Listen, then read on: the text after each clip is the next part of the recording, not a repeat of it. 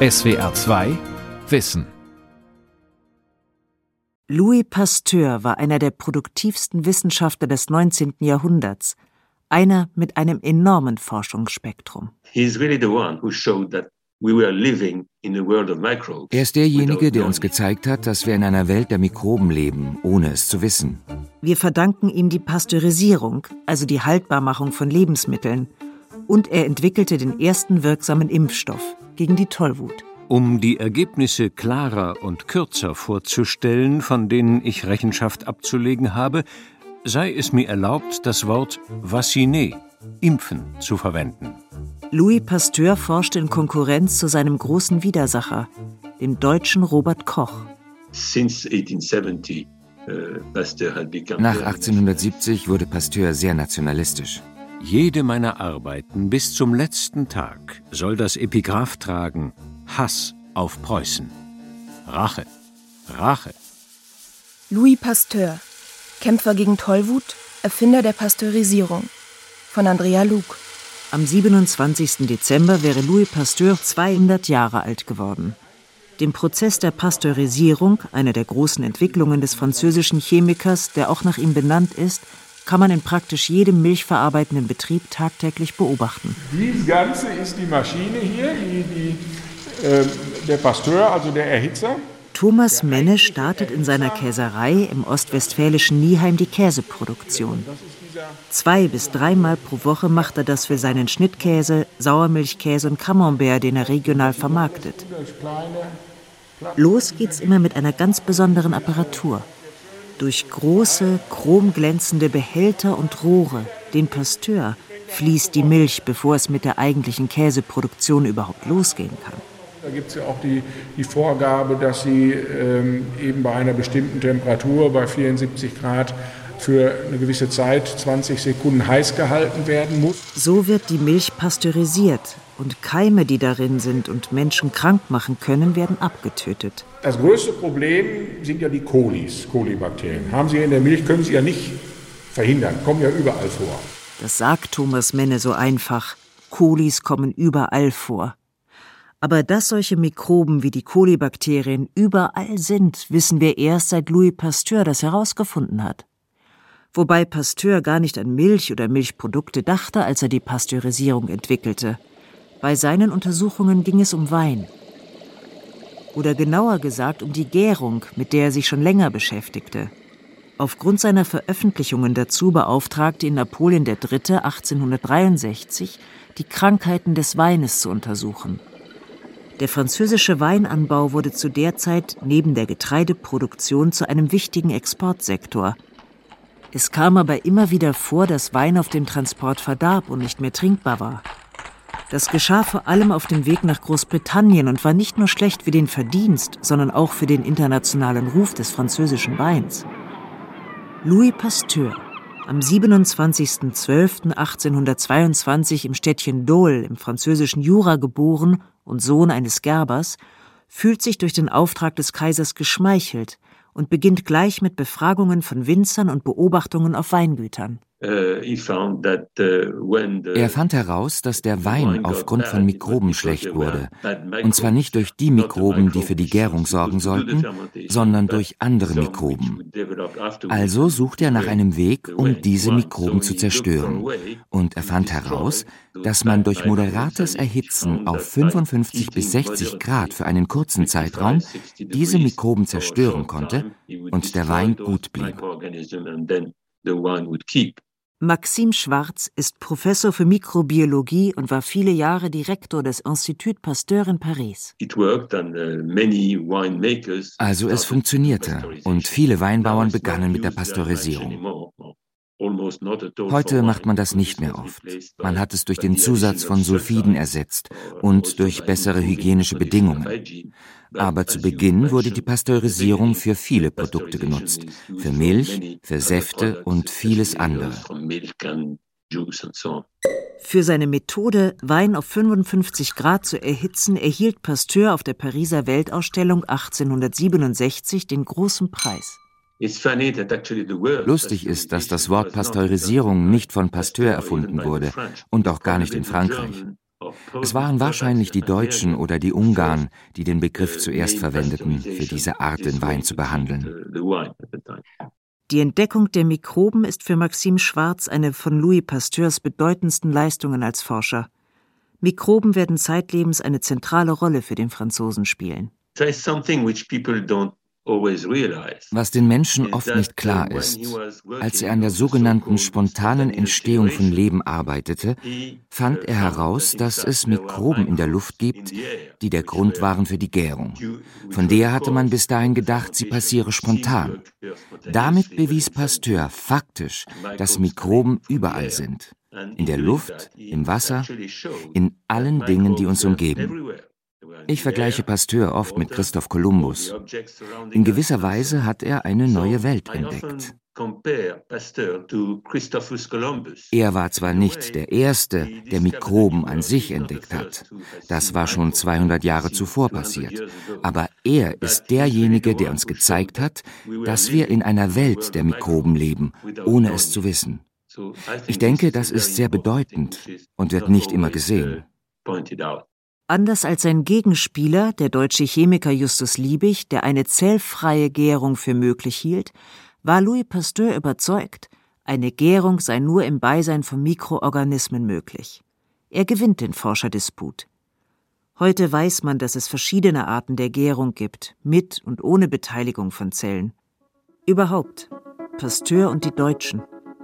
Liebig ärgerte ihn dermaßen, dass er noch Jahre später 1880 bei einem Vortrag vor der Französischen Akademie der Wissenschaften sagte, alle Experimente, die ich seit 23 Jahren dieser Akademie mitgeteilt habe, dienten direkt oder indirekt dazu, die Ungenauigkeit der Ansichten Liebigs aufzuzeigen.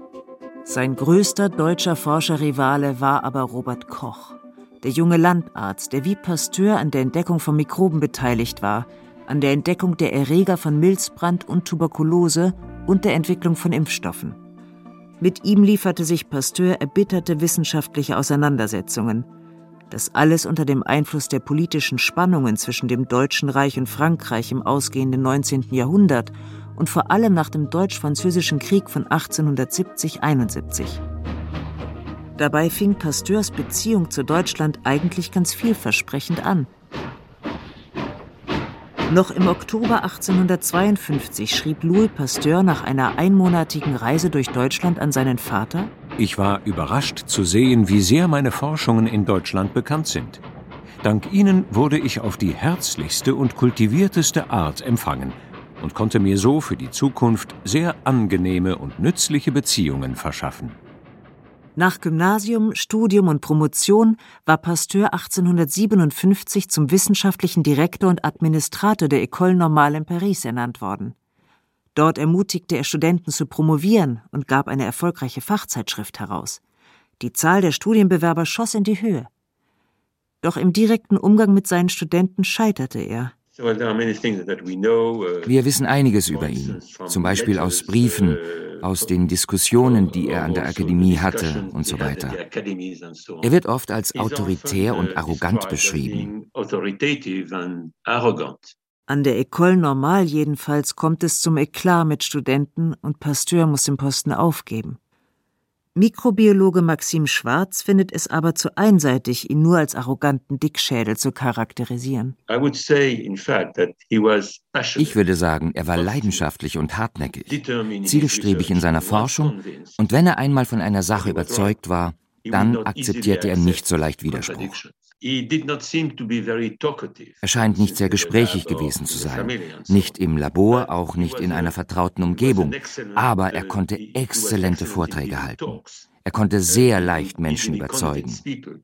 Also er war sehr gut in der Kommunikation, auch wenn er im alltäglichen Leben nicht so redselig war. Privat läuft es zunächst gut für ihn. Zusammen mit seiner Frau Marie hat er fünf Kinder und ist ein liebevoller Vater. Er stand seiner Frau immer sehr nahe und die half ihm auf vielerlei Arten. Er war ein sehr guter Vater. Er war derjenige, der nachts aufstand, wenn eines seiner Kinder weinte, obwohl er auch unglaublich viel gearbeitet hat. Und auch wenn er immer als ein sehr ernster Mensch dargestellt wird, konnte er auch Spaß haben. Mit seiner Familie, mit seinen Freunden, wenn er mit seinen Kindern spielte. Es gibt also zwei Seiten an Pasteur. Die allseits bekannte und dann die weniger bekannte, intime. Das Familienglück währt nur kurz.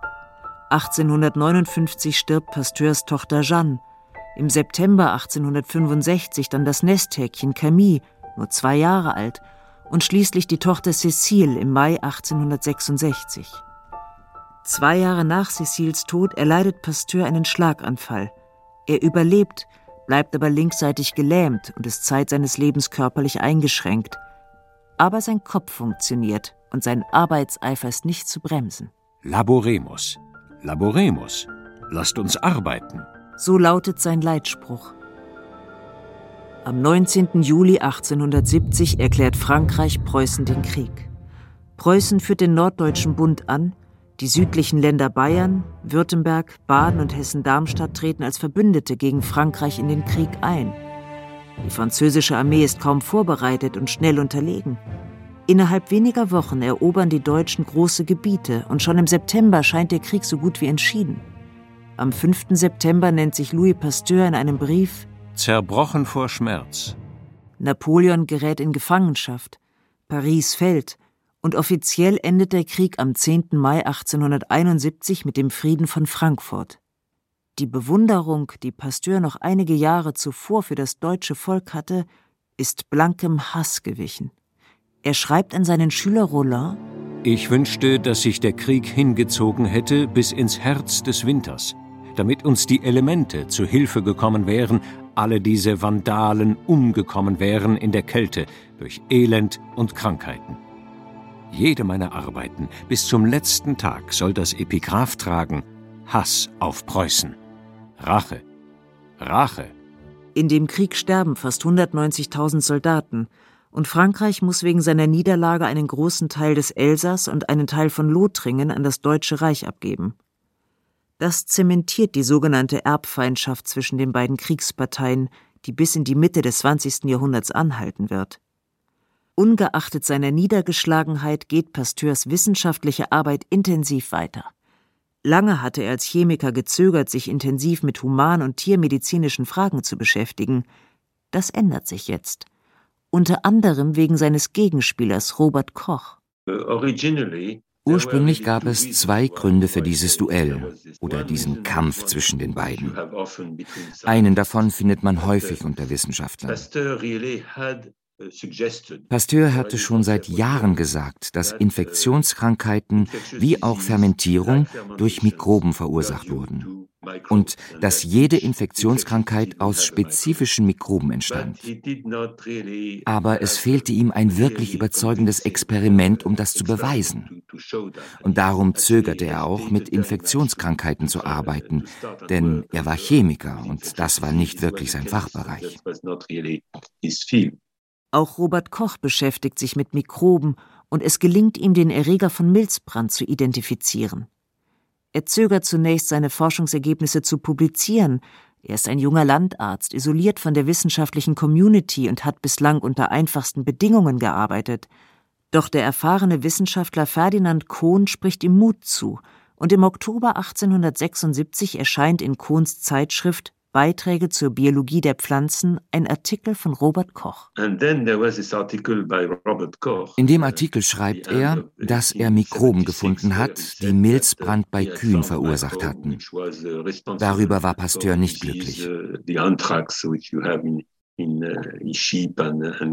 Ein junger, vollkommen unbekannter Landarzt, der den Beweis für die Theorie lieferte, die er, Louis Pasteur, seit einigen Jahren vertrat.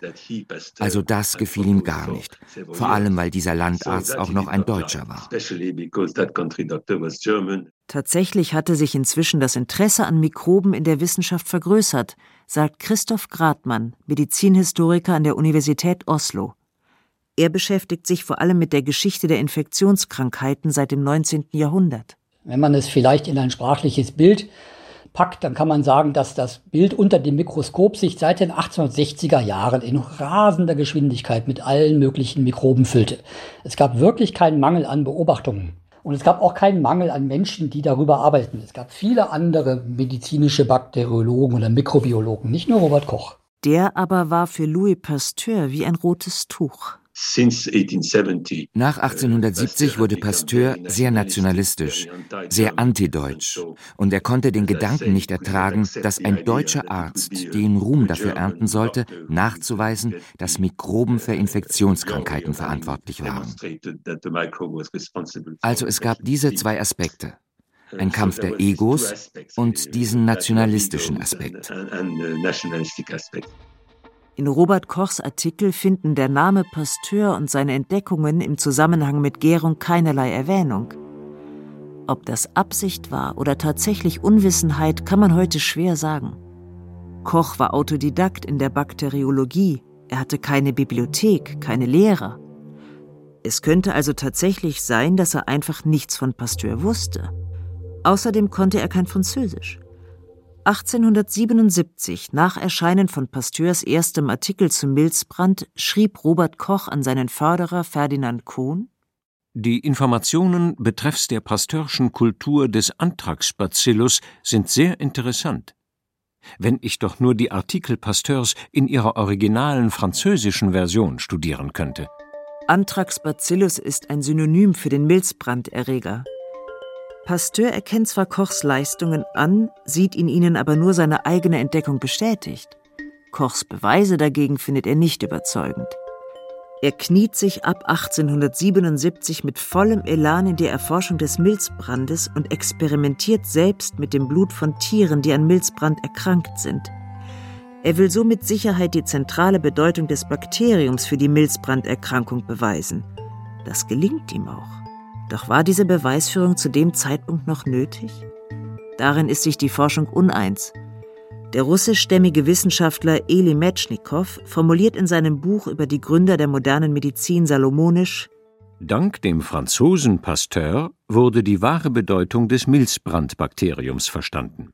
Und dank dem deutschen Koch wurde dessen Rolle als alleinige infektiöse Ursache dieser Krankheit bewiesen.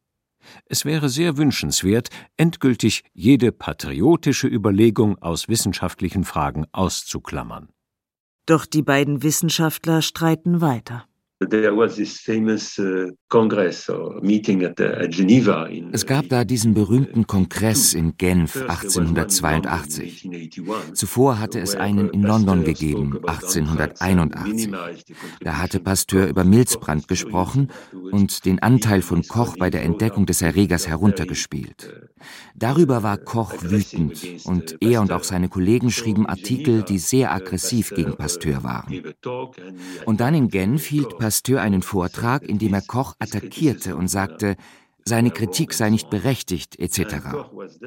Robert Koch war auch auf diesem Kongress und er konnte nicht wirklich reagieren, weil Louis Pasteur kein Deutsch sprach und Koch kein Französisch und beide sprachen kein Englisch. Es konnte also gar keine echte Debatte geben.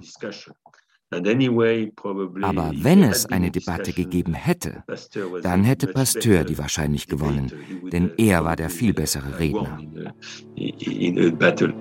Es gebe wenige Anzeichen für antifranzösische Gefühle Robert Kochs, meint Medizinhistoriker Christoph Gradmann. Vielmehr habe der junge Koch offenbar die Kontroverse mit Pasteur gesucht, um den Ruf und das Ansehen seiner Arbeitsgruppe zu erhöhen ein durchaus typisches Verfahren für einen jüngeren Wissenschaftler, um bekannter zu werden. Es gab natürlich auch sachliche Gründe. Es ging da um Prioritätsfragen und die Frage, ähm, äh, also man, man war sich schon auch in manchen wissenschaftlichen Fragen uneinig, aber man darf dieses Motiv der Kochschen Schule nicht vergessen, dass Pasteur war der Arrivierte. Pasteur, eine ganze Generation älter. Und als Robert Koch so gerade eben angefangen hat, wissenschaftlich zu arbeiten, war Pasteur bereits ein weltberühmter Wissenschaftler.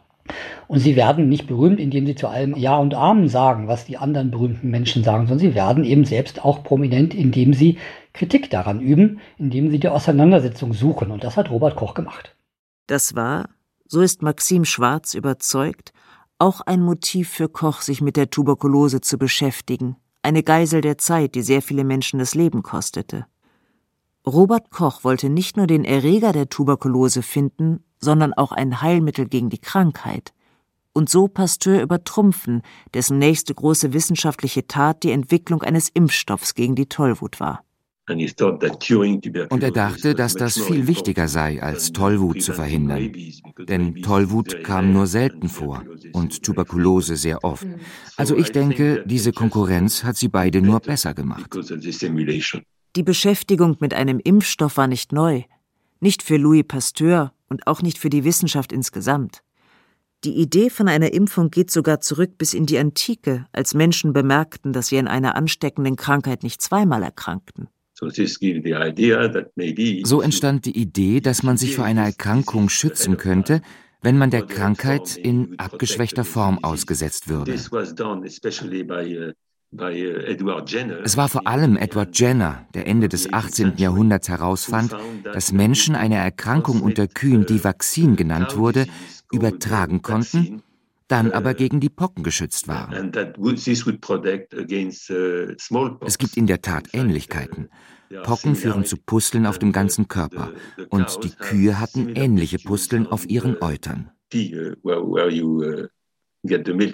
Edward Jenner beobachtete, dass Menschen, die an Vakzin erkrankte Kühe gemolken hatten, zwar auch einige solcher Pusteln bekamen, danach aber gegen die Pocken immun waren. Daraus entstand die Idee, das an einem Kind auszuprobieren. Ethisch sicher keine gute Idee und heute unmöglich.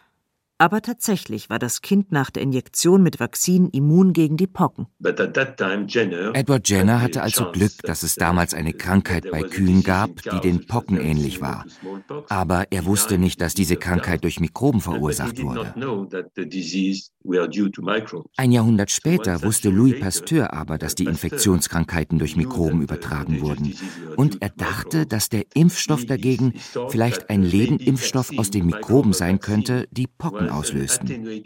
Und er dachte, wenn das stimmt, finden wir vielleicht auch Lebenimpfstoff aus anderen Mikroben, um uns gegen andere Krankheiten zu schützen. Louis Pasteur beschloss, sich mit der Tollwut zu beschäftigen. Zu der Zeit keine sehr verbreitete Krankheit, weder in Frankreich noch in anderen europäischen Ländern, aber eine furchteinflößende. Wer von einem tollwütigen Hund gebissen wurde, steckte sich sehr wahrscheinlich mit Tollwut an und konnte nichts gegen die tödliche und grausame Krankheit tun. Pasteur wollte einen Impfstoff gegen Tollwut finden. Er spritzte einem Kaninchen den Speichel eines tollwütigen Hundes. Und aus dem Rückenmark des erkrankten Kaninchens entwickelte er dann ein Serum. Uh, Diese ungewöhnliche Methode erprobte er erst an Hunden und dann an Menschen. Er verwendete das Rückenmark von infizierten Kaninchen, das zwei Wochen getrocknet war und keinerlei Erreger mehr enthielt. Das injizierte er einem Hund. Und dann Rückenmark, das 13 Tage getrocknet war, dann 12 Tage, dann 11 und so weiter, bis er das Rückenmark eines infizierten Kaninchens verwendete, das erst am Tag zuvor getötet worden war. Und er stellte fest, der Hund überlebte. Er infizierte sich nicht. Bei einem Menschen dauert es einige Wochen, bis er nach einem Biss an Tollwut erkrankt, denn der Erreger muss erst von der Bissstelle ins Gehirn wandern. Pasteur dachte sich also, wenn man möglichst rasch nach einem Biss impfte, könnte man vielleicht verhindern, dass das Virus ins Gehirn wanderte. Das wollte er an Menschen ausprobieren, zögerte aber sehr lange. Bis dann am 6. Juli 1895 der elfjährige Sohn eines Bäckers zu ihm gebracht wurde, Josef Meister. Er war 14 Mal von einem tollwütigen Hund gebissen worden, also schwebte er in großer Gefahr. Und nachdem er sich mit zwei Ärzten beraten hatte, gab Louis Pasteur dem Jungen eine Impfung. Er bekam keine Tollwut. Und nach ihm bekamen auch noch einige andere die Impfung und bekamen auch keine Tollwut. Die breite Öffentlichkeit war begeistert von Pasteurs Arbeit und spätere Untersuchungen zeigten, dass der Impfstoff wirksam war. Maxim Schwarz Ich sollte noch etwas erwähnen, was nicht so bekannt ist. Am Ende dieses Prozesses stellte Pasteur fest, dass er die Mikroben nicht abgeschwächt, sondern getötet hatte. Das war ganz entscheidend, denn es ebnete den Weg zu Impfstoffen aus toten Mikroben. Also, Vorher brauchte man lebende Mikroben, danach tote Mikroben. Nach diesen Ereignissen galt Pasteur in Frankreich als Held. Und nicht nur da. Selbst gebissene Kinder aus Newark in den USA wurden nach Frankreich gebracht, um von Pasteur gerettet zu werden. Eine amerikanische Zeitung zahlte die Reise und berichtete. Auch in Russland feierte ihn die Öffentlichkeit, weil er 16 russische Dorfbewohner rettete, die von einem Wolf gebissen worden waren. Allein im Deutschen Reich hält sich die Begeisterung in Grenzen. Das Verhältnis zwischen den beiden Ländern hat sich in den letzten Jahren wieder verschlechtert. Und Pasteur ist es eine besondere Genugtuung, dass er ausgerechnet einen Jungen aus dem Elsass retten konnte, der für das Deutsche Reich wie für Frankreich so bedeutenden Grenzregion. Als Robert Koch versucht, Pasteur mit einem Heilmittel gegen die Tuberkulose zu übertrumpfen, scheitert er. Sein Mittel, das Tuberkulin, wirkt nicht. Es scheint sogar schädlich zu sein. Es wirkt wie eine Flucht, das Koch anschließend durch die Welt reist und an allen möglichen Krankheiten forscht. Pasteurs Gesundheitszustand dagegen verschlechtert sich zusehends. Er geht kaum noch vor die Tür. 1895 stirbt Louis Pasteur, fast völlig gelähmt nach mehreren Schlaganfällen. Er war zuvor noch als sogenannter Unsterblicher in die Akademie Française gewählt worden. Seine Abneigung gegen das Deutsche Reich legt er nie wieder ab. Noch kurz vor seinem Tod weigert er sich, dem preußischen Orden Pour anzunehmen. Robert Koch schreibt nach Pasteurs Tod an dessen Institut Tief bewegt durch den weltweit empfundenen Verlust, welches das Institut Pasteur mit dem Tod seines genialen Gründers erlitten hat, versichert das Berliner Institut seine innige Anteilnahme. Robert Koch Noch eine Weile setzen Schüler der beiden Wissenschaftler die Auseinandersetzungen fort, doch immer mehr kristallisieren sich die unterschiedlichen Schwerpunkte der beiden Institute heraus. Das Robert Koch Institut in Berlin etabliert die Mikrobiologie und am Institut Pasteur in Paris geht es vor allem um die Prävention von Krankheiten, die Grundlagen für die Immunologie werden geschaffen. Seine Notizen wollte er übrigens nie veröffentlicht sehen. Ein Wunsch an die Nachwelt, der für Spekulationen sorgt. Hatte Pasteur etwas zu verbergen? Hat er gar bei seinen Versuchen geschummelt? Niemand weiß genau, warum er das nicht wollte. Zunächst mal, die Notizen sind nur sehr schwer zu entziffern. Also es könnte sein, dass er sich einfach Sorgen machte, dass es Fehlinterpretationen geben könnte, weil sie ebenso schwer zu lesen sind. Aber es ist auch eine Tatsache, dass er manchmal behauptete, Dinge getan zu haben, obwohl er sie nie getan hat. Und er wollte wahrscheinlich nicht, dass die Menschen das erfahren. SWR 2 Wissen. Louis Pasteur von Andrea Luke. Sprecherin Maike Rötzer. Redaktion Lukas Meyer-Blankenburg. Regie Günter Maurer. Das SWR Podcast Festival. Hallo, hier ist Ralf Kaspari vom SWR2 Wissen Podcast. Am 14. Januar 2023 bin ich live beim SWR Podcast Festival und spreche mit dem Lehrer Bob Blume, auf Social Media bekannt als Netzlehrer, über Schule und Bildung. Ich frage ihn, was ist eigentlich der Sinn vom Lernen und wie kann man Schule endlich besser machen? Kommt nach Mannheim, seid dabei bei unserem Live-Podcast von SWR2 Wissen. Beim SWR Podcast Festival vom 12. bis 14. Januar 2023 in Mannheim. Tickets gibt es auf swr.de-podcast Festival. SWR 2 Kultur neu entdecken. SWR 2 Wissen Manuskripte und weiterführende Informationen zu unserem Podcast und den einzelnen Folgen gibt es unter swr2wissen.de.